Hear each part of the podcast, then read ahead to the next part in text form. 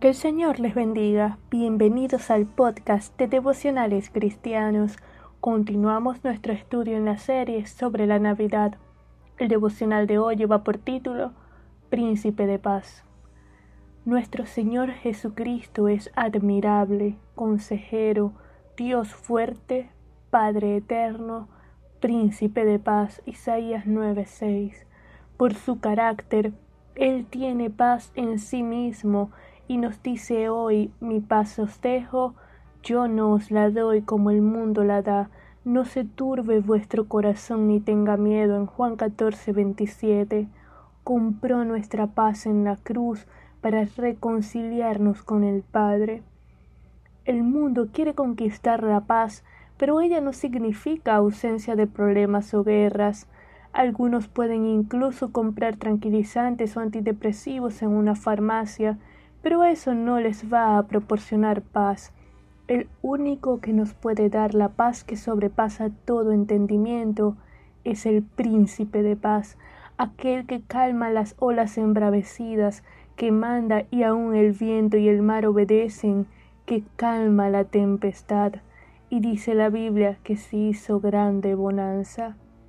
Hoy nos podríamos cuestionar por qué no hay paz si el mundo se esfuerza en procurar la paz, ¿por qué no la consigue?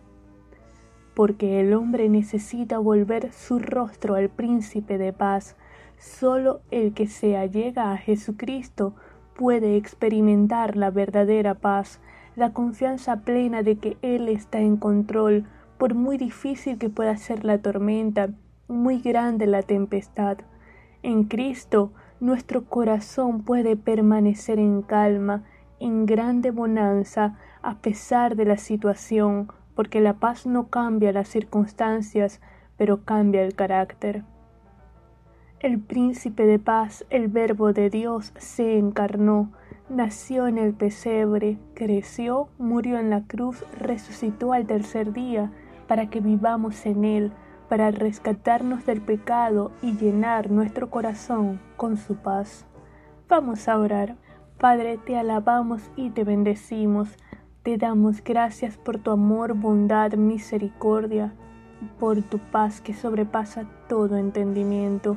Gracias porque Cristo compró nuestra paz en la cruz del Calvario, como dice Colosenses 1:20, y nos reconcilió contigo, según Romanos 5:1, porque pagó el precio de nuestros pecados y nuestros pecados son perdonados en su sacrificio.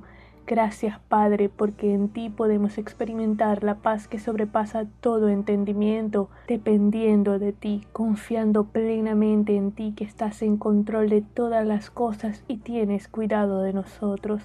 Te alabamos y te bendecimos. En el nombre de Jesús. Amén.